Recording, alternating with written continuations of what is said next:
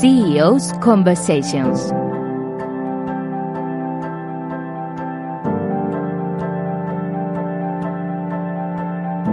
Conversaciones con los CEOs. Un programa dirigido y presentado por Luis Álvarez Satorre. Un día más nos encontramos en nuestras conversaciones con los CEOs, con los máximos ejecutivos y responsables de empresas, de organizaciones, y hoy disfrutamos de la presencia de alguien que lidera una de estas organizaciones, sin ninguna duda eh, referente en el mercado nacional y yo creo que internacional también. Estamos contando hoy con Alicia Richard, que es la directora general de Digitales. ¿Qué tal, Alicia? ¿Qué tal, Luis? Muchas gracias. Bueno, yo a mí me gusta empezar, te agradezco un montón que nos dediques hoy un, rato, ¿no? porque tú tienes una posición también privilegiada, no solo tú eres ese CEO de una organización, pero también tratas a diario con muchos CEOs. ¿no? Pero a mí siempre me gusta iniciar nuestras conversaciones preguntando, bueno, pero ¿quién es eh, Alicia Richard? Bueno, pues eh, modestamente te diré que yo soy una persona que con 44 años, ¿no? que nací en Barcelona que soy ingeniero industrial, me eduqué en una, en una, en una universidad de jesuitas que hay en Barcelona que se llama Instituto Químico de Sarriá y me especialicé en química, ¿no? en ingeniería industrial, especialidad en química. Luego me fui seis años a trabajar fuera de España porque me contrató una empresa del sector oil and gas, que es eh, Total Fina Elf, y estuve pues viajando eh, con esa empresa y expatriada durante seis años. En, estuve trabajando en Francia, en Estados Unidos y, y en China, ¿no? y ahí es donde pues adquirí esa experiencia internacional que ya te marca para siempre, ¿no? Y ya pues eh, eh, en todos mis trabajos siempre he querido tener una componente internacional. ¿no? Luego me fui a trabajar nueve años a, a, Accenture, donde estuve ahí haciendo consultoría especializada en industria, energía y telecomunicaciones. Y bueno, pues el mundo de la consultoría pues está muy bien porque es muy formativo, es muy riguroso y la metodología que te que te imprimen, ¿no? pues eh, sirve también para el resto de tu vida. Yo siempre recomiendo a los recién titulados que tengan una experiencia en una de las eh, grandes consultoras. Y luego pues tuve la suerte de trabajar tres años en el gabinete de un ministro, el ministro de Industria, que lideraba la práctica de telecomunicaciones y allí pues se me ocurrió poner en marcha la agenda digital para España, que en ese momento pues España no tenía ningún programa de gobierno. y estoy hablando del año 12, ¿no? porque ahora parece que es muy evidente, pero estoy hablando del año 12. Y, y, bueno, pues esa, esa, agenda pues es la que, eh, pues eh, gracias al compromiso de las empresas de telecomunicaciones en España, porque toda la inversión, como tú bien sabes, es privada, no es como en otros sectores de las infraestructuras civiles, ¿no? que el dinero procede de fuentes eh, públicas, pues decidieron invertir y convertir a España en uno de los países referencia en despliegues de, de banda ancha y eso es uno de los temas que, que presumen todos los políticos en, en Bruselas los políticos españoles que van a Bruselas eh, presumen de ese hito. Después estuve trabajando dos años en Celnex Telecom para ayudar a Tobías, que es el consejero delegado, a, crear la nueva compañía que era Celnex Telecom y yo me incorporé cuando era Vertis Telecom con ese proyecto de, IPO de, salida a bolsa. ¿no? Y es estando en Celnex donde vi clara la oportunidad de, de crear digitales desde cero y ese ha sido mi recorrido hasta aquí. Y ahí, de alguna manera, con tu formación química, claramente te gusta formular ¿no? diferentes cosas y coger diferentes componentes y crear cosas nuevas como digitales. ¿Cómo es eh, esa primera experiencia en la que tú te enfrentas a decir, oye, ya eh, esto empieza a tener forma, caramba, voy a ser yo la que va a estar al frente de esto, ¿no? ¿Cuáles son esas primeras sensaciones pues que la, se tiene cuando lideras una cosa así? Pues la verdad es que nunca he tenido sensación de que tenía forma, ¿no? O sea, en el momento, desde el primer momento que fue pues ese examen oral al que me tuve que someter con otros dos candidatos, porque pues se, se presentó una terna, un, el Headhunter presentó una terna y, y bueno, pues eh, finalmente fui yo la elegida, ¿no? Pero, o sea, eh, esto era eh, un lienzo en blanco, nadie sabía muy bien qué era lo que quería, cada uno se imaginaba una patronal eh, con sus intereses y desde su punto de vista, ¿no? Y pues la gracia fue que eh, diseñé los contenidos de la asociación eh, preguntando a todos los asociados y construí un, un vamos a decir, un proyecto bottom-up, ¿no? Y entonces, eh, pues a partir de ahí, pues sentamos las bases y creamos el proyecto de, de patronal pero a mí lo único que me entregaron fueron unos estatutos y un manifiesto. Y a partir de ahí, eh, espabilate.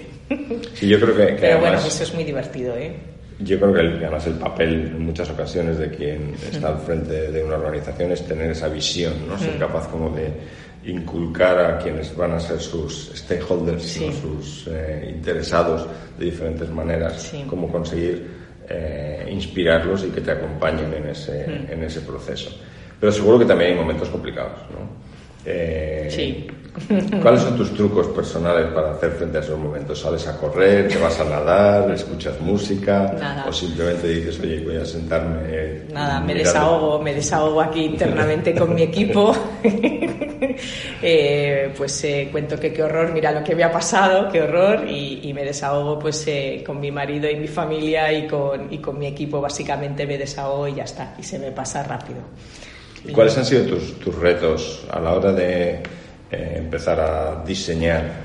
Porque tú concibes la estrategia, la defines, haces tu compuesto Sí, químico sí. y lo empiezas a ejecutar, ¿no? ¿Cuáles son esos retos a la hora de ejecutar cuando tienes tantos Bueno. partícipes alrededor? Lo más difícil, como en todo, es la gestión de expectativas. ¿no?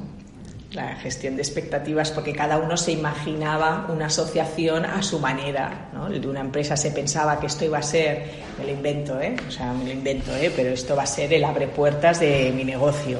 Otro pensaba, este va a conseguir cambiar la ley. El otro tal. Entonces, al final, pues eh, crear esa base ¿no? Eh, homogénea en el que defines eh, un interés común que tiene que tener la asociación y que todos los asociados, independientemente de su tipo de negocio, pues tienen que ayudar a potenciar ese ideario, vamos a decir, pues es lo que consigue aunar eh, criterios, ¿no?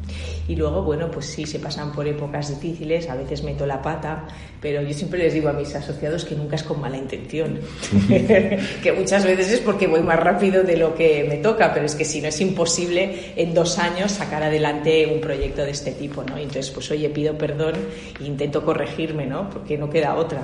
Y supongo que has tenido la suerte también de identificar y definir tu propio equipo. Sí, sí, sí, eso sí, sí, sí. sí Y ahí- sí, eso me encanta. ¿Qué características buscas tú en alguien que va a trabajar contigo? Pues mira, yo tengo, pues mira, mi Ahora que no máxima. oye nadie. no, no, no, Mi máxima es, es clara, es indulgente con el, con el error e implacable con la holgazanería, la pereza o la lentitud. En eso sí que me enfado muchísimo cuando alguien es lento y no saca las cosas cuando deben. Pero los errores, con los errores soy muy indulgente porque, oye, yo misma cometo errores y, y, oye, eso nos puede pasar a todos y el que trabaja rápido le da tiempo a corregir el error y, y- y estar otra vez en marcha, ¿no? Que en cambio el que es vago y va lento, pues ese me desespera y esa persona desde luego no puede estar trabajando conmigo. ¿Y dónde buscas talento? Pues mira, tengo la suerte de que he formado un equipo muy compacto de seis personas. Eh, ya sabes que en Silicon Valley el número máximo dicen que es siete personas, o sea que contando conmigo somos siete. Y está muy bien porque es un equilibrio, eh, creo que óptimo, porque todos trabajamos con mucha intensidad.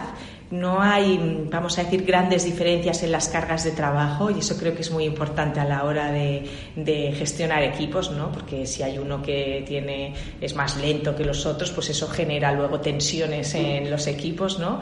Y como trabajamos, y yo trabajo muy, o sea, muy cerca de ellos porque me gusta estar cerca eh, de mi equipo y definiendo nuevas ideas, que eso también me divierte, y luego les doy muchísima autonomía. Eso, pues como a mí me gusta que me traten con autonomía y que me dejen sola, pues, eh, pues no sé por qué pienso que igual a los demás también les gusta eso, que igual estoy eh, equivocada, pero eso me encanta, lo de dar autonomía y ya está, y estar siempre pendiente. Respecto al tamaño de los equipos, ya sabes que cuentan que los, cuando formas un equipo utilizando Agile, que tiene que ser posible alimentarlos con dos pizzas. ¿no? Exacto, exactamente. O sea que con siete cosa- nos llega para una pizza. Una cosa sí, sí, sí, sí, efectivamente. Tus clientes son tus asociados. Sí, Eh, y de alguna es. manera con ellos tienes que establecer, como decías tú, ¿no? gestionar las expectativas. ¿Cómo, ¿Qué piensas tú del trato al cliente? Y tú has tenido también experiencia pri- previa en otras organizaciones. ¿Cuál es el papel de ese CEO o director general a la hora de relacionarse con los clientes? Bueno, pues claramente tiene que ser eh, un contacto periódico, cercano y, y, y, ¿cómo se dice? ¿Cómo es la palabra? Y, y- y real, ¿no? O sea, y verdadero, quiero decir. Esa era la palabra que buscaba, verdadero, ¿no? Eso es lo que creo que es la clave. ¿Y qué crees tú que, cuál sería tu recomendación a estas personas que dicen, oye, yo con tener una única experiencia en mi carrera es suficiente para progresar, eh, versus tu experiencia, que claramente has tenido experiencia aquí, la has tenido fuera, en diferentes perfiles de compañía. ¿Crees que eso facilita llegar a tener un puesto como el tuyo? Pues mira, no lo sé pero yo sería muy infeliz eh, entrando en una empresa a los 24 y jubilándome a los 67. Sí, yo creo que además eh, lo de la jubilación a los 67 es otro capítulo también para hablar. Sí, yo sería muy infeliz, no lo sé.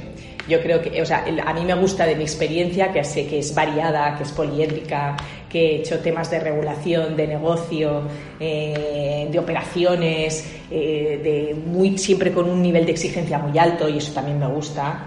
Y bueno, pues eso es lo que creo que tiene interés. ¿no? Digo, la tecnología que me apasiona.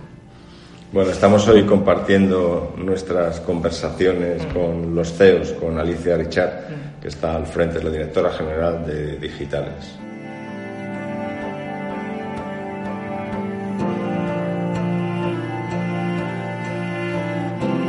En Capital Radio, conversaciones con los CEOs.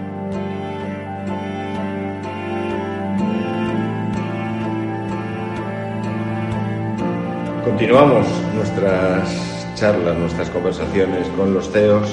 Hoy estamos pasando el rato disfrutando de la presencia de Alicia Richard, que Alicia está al frente de Digitales, es la directora general. Alicia, eh, hemos estado hablando un poco acerca de ti, de cómo se llega a un puesto así, cómo se puede aprender, pero cuéntanos, ya estás en Digitales, ¿qué es Digitales?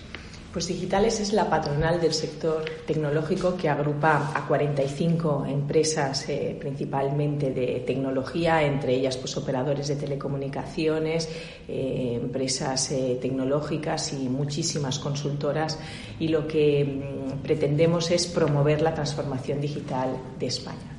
Estas empresas representan más del 4% del PIB, eso ya es una cifra razonable.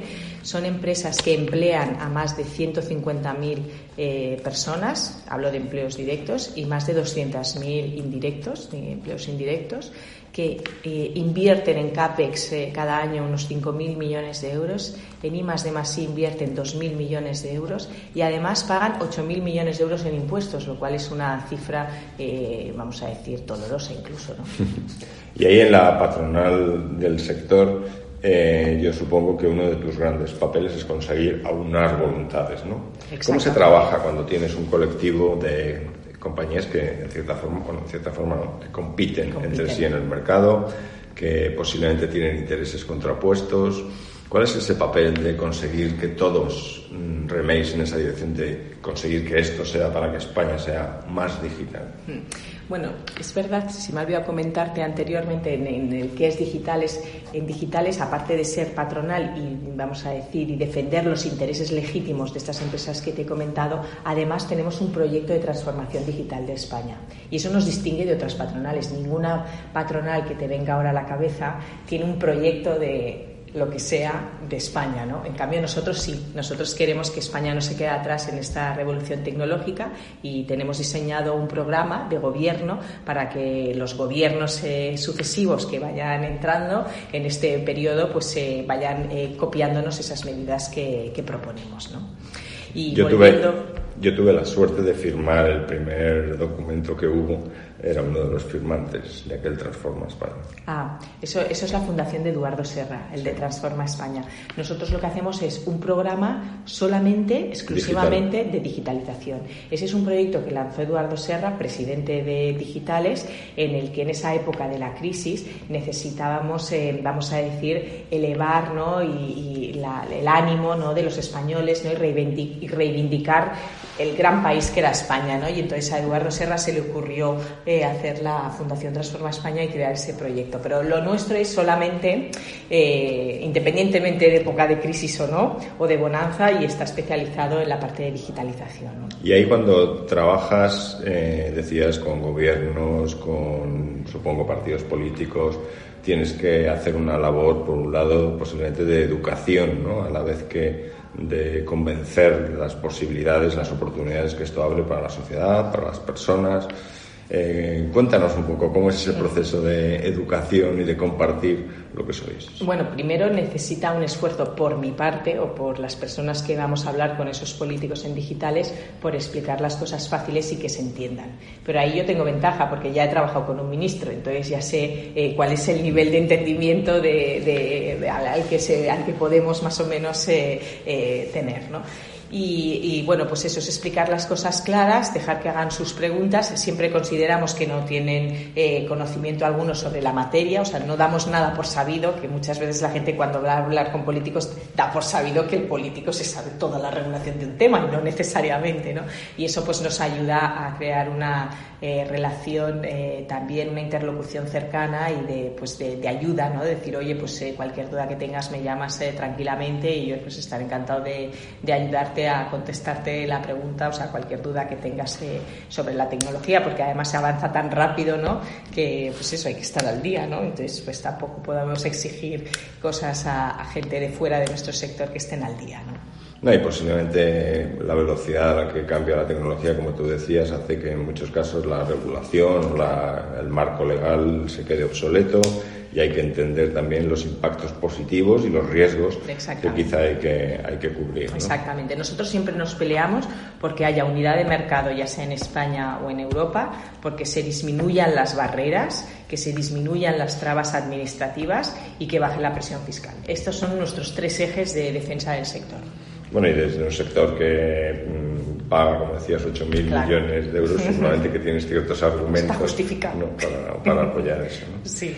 Bueno, y en este, en este sector eh, tú tratas también con los CEOs de estas compañías, ¿no? Y en este caso que nos gusta hablar de, cómo es la vida del CEO, eh, estoy seguro de que muchos de ellos, porque yo he tenido la suerte de tener una experiencia parecida, eh, ¿cómo les ves acomodándose al nuevo, si quieres, entorno de cambio tecnológico? ¿no? Porque antes yo recuerdo cuando yo empecé eh, a trabajar que cuanto más arriba estabas en la escala empresarial, en teoría más sabías. Entonces, conforme más sabías, más posibilidades tenías de ocupar un puesto directivo. Yo creo que día eso ya se ha terminado. ¿Cómo les ves a los CEOs de las tecnológicas? ¿Les ves nerviosos, inquietos? Pues mira, yo veo que, no están acomodados para nada en esta revolución tecnológica. Al contrario, yo creo que presenta grandes eh, retos y los retos se llevan a oportunidades y que, pues, eh, por tanto, ellos tienen que hacer ese esfuerzo ¿no? de, de, ver en algunos casos, de buscar cuál es su identidad en, esa, en ese mundo digital. ¿no? Eh, muchos tienen que hacer cambios culturales en sus propias organizaciones y eso, pues, sabemos que, que cuesta muchísimo. ¿no? Pero yo les veo a todos muy comprometidos con con, este, con esta revolución tecnológica. ¿Y cómo los ves enfrentándose, eh, que yo creo que es algo en todos los sectores ocurre, ¿no? a las nuevas compañías, ¿no? las llamadas startups o los negocios que tratan, como se suele decir, de irrumpir y de alguna manera generar una cierta disrupción en determinados sectores. Eh, ¿Les ves que están en búsqueda de los nuevos unicornios para incorporarlos? cómo es la dinámica? Eh, cuéntanos los secretos de lo que ocurre. Esa pregunta es muy bonita. Mira, la verdad es que cuando sale un agente nuevo en el, en, el mercado, ¿no? pues lo primero que genera es rechazo, ¿no? Eso lo primero, y miedos e incertidumbres, ¿no? y eso, bueno, pues durante, vamos a decir, una época, pues sí que ha habido, vamos a decir, mucha guerra, ¿no? Mucha controversia con estos unicornios eh, que comentas.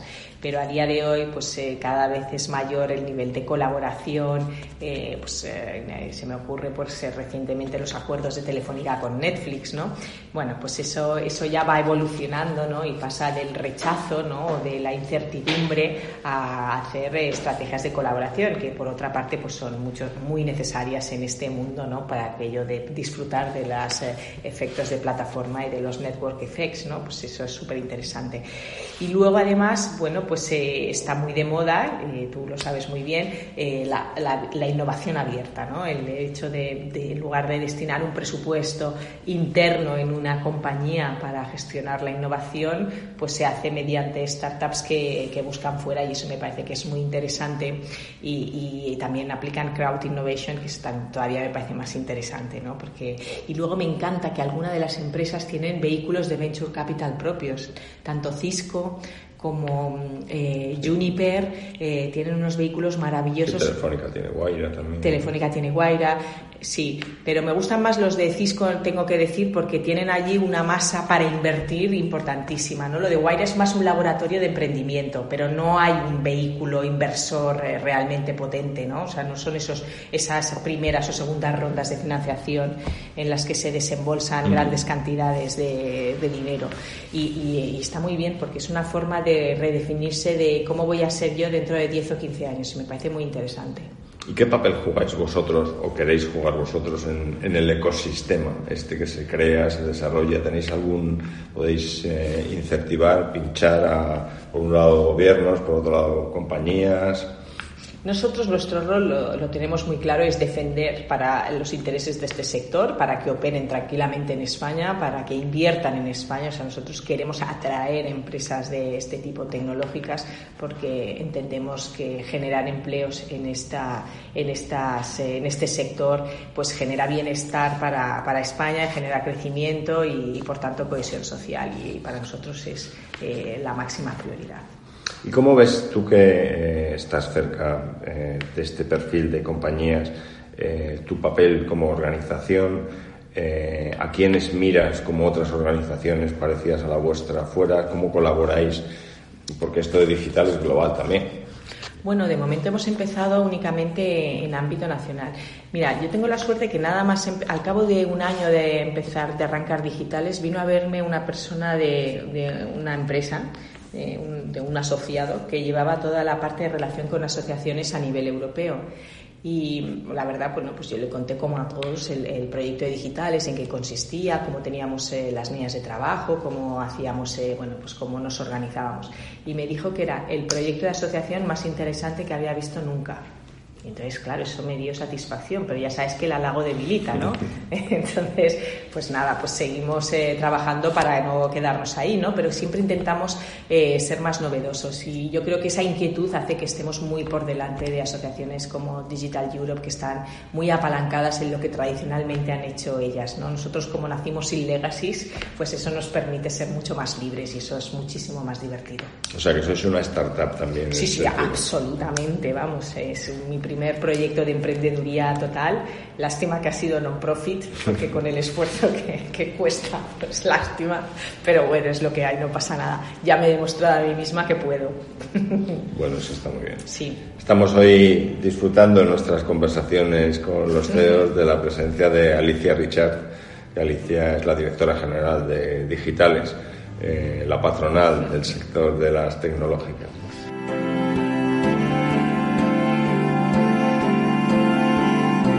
Conversaciones con los CEOs. Un programa dirigido y presentado por Luis Álvarez Satorre.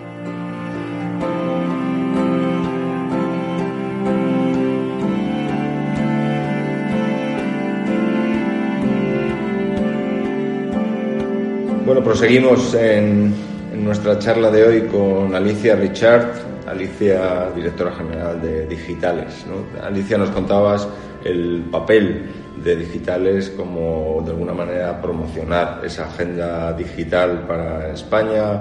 Hablabas de vuestros asociados, ¿no? la patronal, las empresas que realmente tienen esa vocación por ayudar que la tecnología nos ayude a ser mejores como país, como ciudadanos, como empresas. Ahí eh, mi primera pregunta de, este, de esta parte es, cuando tú ves el estado digital eh, ¿Cuál es ese diagnóstico que tú harías eh, si te atreves? ¿no? Ya sé que es una pregunta que requiere cierta osadía, pero estoy seguro que estás súper acostumbrado. Bueno, mira, lo más fácil es contestar con el indicador, con el DESI, que es el Digital European Society Index, ¿no? O sea, es, es un indicador que hace la Comisión Europea en el que se mide el grado de digitalización de los países y ahí pues eh, España está en una posición 10 con lo cual, bueno, pues eh, tenemos eh, mucho espacio para mejorar, ¿no? O sea, esto está claro. Hay gente que se que autocomplace, vamos a decir, diciendo que estamos por encima de la media, pero es que, claro, Europa tampoco es el paradigma de la revolución tecnológica, con lo cual a mí yo prefiero estar con los listos de la clase que no con los torpes, ¿no? Entonces, bueno, pues, eh, pues, bueno, pues creo que tenemos que, mejorar y Europa tiene que llevar una voz más predominante en estos temas, ¿no? Y tú que eres eh, química de pro, Eh, Soy ingeniero industrial, lo que pasa es que me especialicé en química. Ingeniera química. sí, sí, sí. Eh, de alguna manera tienes esa visión de cuáles son los elementos que hay que poner juntos para ser el número uno, no el número diez. ¿Cuáles son esos elementos que tú eh, nos harías a todos de alguna manera impulsar con más fuerza? Bueno, pues tenemos uno que es la base de todo, que son las infraestructuras. España es el tercer país con las mejores infraestructuras en banda ancha después de Japón y Corea.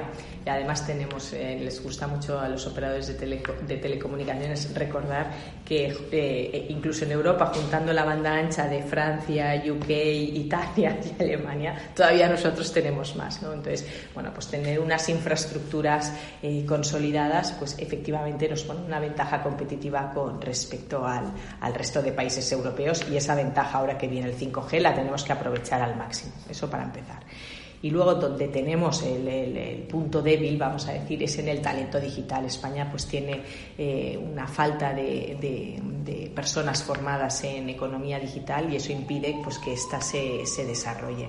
En concreto en digitales hicimos un estudio el año pasado y encontramos que de las 45 empresas de digitales no tenían eh, capacidad para contratar a más de 10.000 personas porque no encontraban esos perfiles en el mercado. Entonces, pues esto nos dio que pensar y hemos ido profundizando y estamos ahí haciendo mucha labor con los sindicatos y hemos creado un nuevo catálogo de formación que es muy importante para que se incluyan en el catálogo de formación eh, esas titulaciones de economía digital que a día de hoy no estaban todavía, que es bastante llamativo, ¿no? Entonces, pues hemos incluido, pues eso, formaciones en robótica, en blockchain, en inteligencia artificial, en datos, en ciberseguridad y todas estas eh, materias que es lo que el mercado necesita para que, pues haciendo un módulo de FP de máximo dos años, pues puedan estar ya listos para ser contratados en estas empresas. Y en ese sentido, tu recomendación a quienes nos escuchan, que están planteándose qué estudiar o qué hacer a continuación y cómo prepararse, es que no todo va de ser ingeniero, ¿no? Por lo que acabas de comentar, hay muchísimas oportunidades de prepararse bien y de tener una oportunidad en este entorno digital.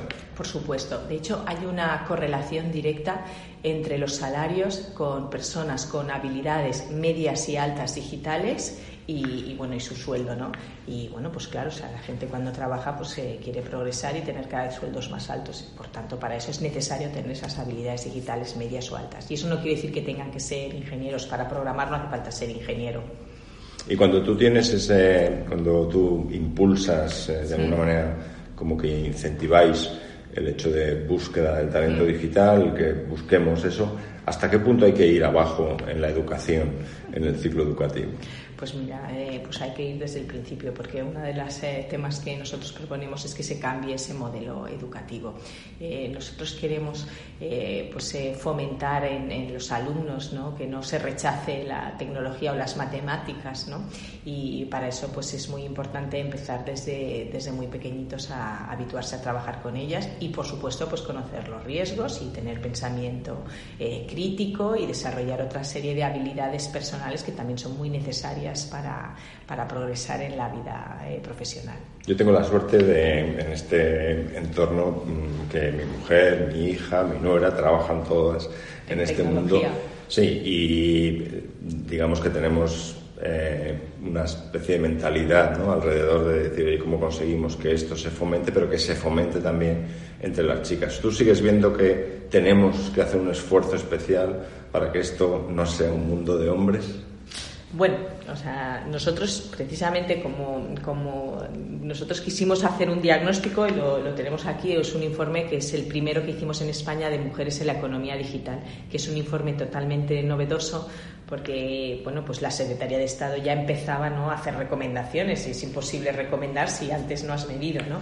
Entonces nosotros efectivamente hicimos ese diagnóstico con datos de la EPA, siguiendo la misma metodología que la Comisión Europea y, encontramos pues que sí que efectivamente que la, en, las eh, mujeres que se eh, vamos a decir que se eh, que están que tienen estudios superiores de, de, tecnología, incluyendo FP superior también, o sea junto los dos, eh, están en torno al 14,3%. Y claro, pues ese dato pues es insuficiente, ¿no? Porque lo que no puedes hacer es que la población eh, pues no esté bien formada. El 50% de la población no la puedes dejar de formar, ¿no? Entonces, bueno, pues del 14,3 debería subir al 50, al 50, ¿no? Y eso, pues sí, claro, hay que trabajarlo desde que son pequeños. Sí, yo desde aquí yo creo que esta es una buena plataforma para invocar el espíritu de todos de seguir fomentando esto para que haya esas vocaciones digitales y que las haya indistintamente del género de quienes se enfrentan a ellas. Eso, que dices es muy importante, es que tiene que ser independientemente del género, porque tiene que haber un convencimiento y eso pues, es lo que nos gusta mucho remarcar a nosotros y a nuestras empresas,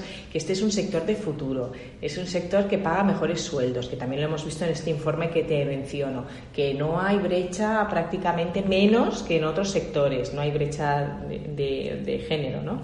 Eh, digo, de sueldos, de salario, brecha salarial. Entonces, pues es que, oye, es que este debería ser el sector preferido por todos los recién licenciados o recién formados. Yo me he llevado una agradabilísima impresión en este sentido, eh, porque a veces cuando vives eh, en ciudades como Madrid o Barcelona tienes la sensación de que solo pasan allí las cosas, ¿no? Y la verdad es que he tenido recientemente una oportunidad de visitar y trabajar con compañías en La Rioja y con compañías en Asturias y ves que el talento, esa vocación digital, esa innovación eh, está ocurriendo en toda España. ¿Vosotros veis también que esto no, no va solo de un par de ciudades que tienen esa vocación? Bueno, nosotros lo que vemos es que el talento se está polarizando en el mundo en dos puntos, ¿no? En la zona de Silicon Valley, Cambridge, en, el este de Estados Unidos y, en la zona de Shenzhen, en esa bahía, vamos a decir, de, desde Hong Kong a Shenzhen, ¿no? Y claro, el que se polarice ahí el talento, también vemos que hay conocimiento tácito que, no viaja, que se queda, eh, vamos a decir, eh, cautivado, cautivo en esos, en esos centros de conocimiento. Entonces, claro, es importantísimo que en España eh, estemos en ese, en ese punto, ¿no? O sea, no podemos permitir esa polarización porque es que nos quedamos fuera.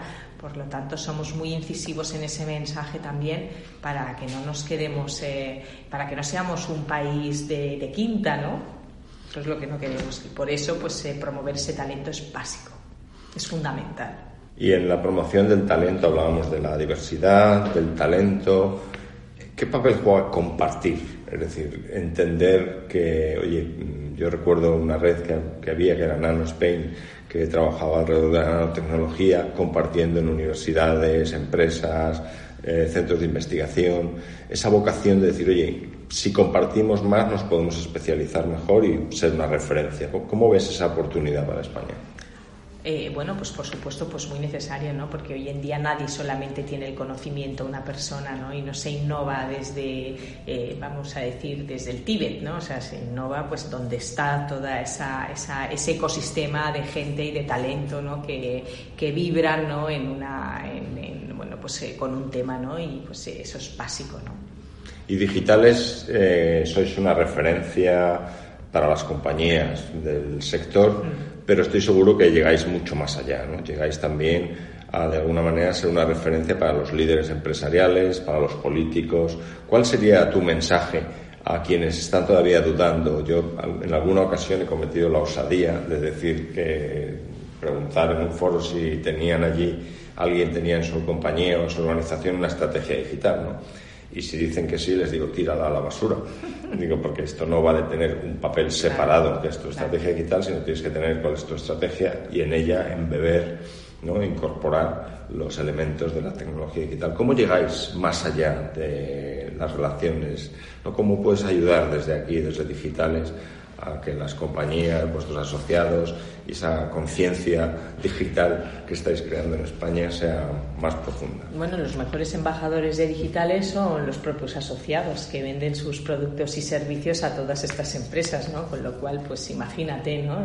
pues eh, espectacular y creo que esa es la forma, ¿no? Comercial, si quieres de llegar a esas, a esas grandes empresas y a esas pymes, pues que necesitan esa revolución digital. Y en cuanto a los políticos, bueno, pues ya eh, lidiamos nosotros con ellos, ¿no? Y ya pues nos encargamos de hacerles entender que, este tema es fundamental y de hecho pues así lo hemos visto y así lo hemos hecho en, durante esta campaña electoral.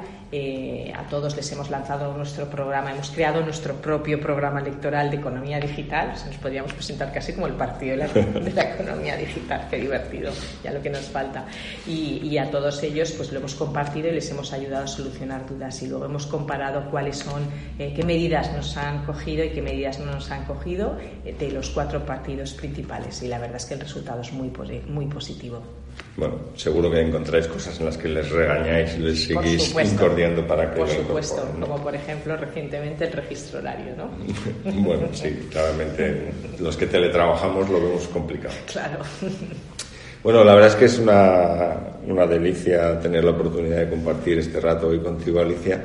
Eh, contabas al principio, hablabas de la importancia desde un puesto de CEO de gestionar las expectativas de aquellos con los que te relacionas. Me ha encantado ¿no? lo de la indulgencia con el error y ser implacable con lo que dicen los ingleses, ser lazy, ¿no? en la holgazanería y en dejar las cosas. ¿no? Mm. Me ha gustado mucho también, y estoy seguro que quienes nos escuchan, eh, esa intención, esa decisión de seguir educando a quienes tienen que tomar decisiones en la política, en la regulación, en las normativas, para conseguir que entiendan la importancia de este, de este impacto.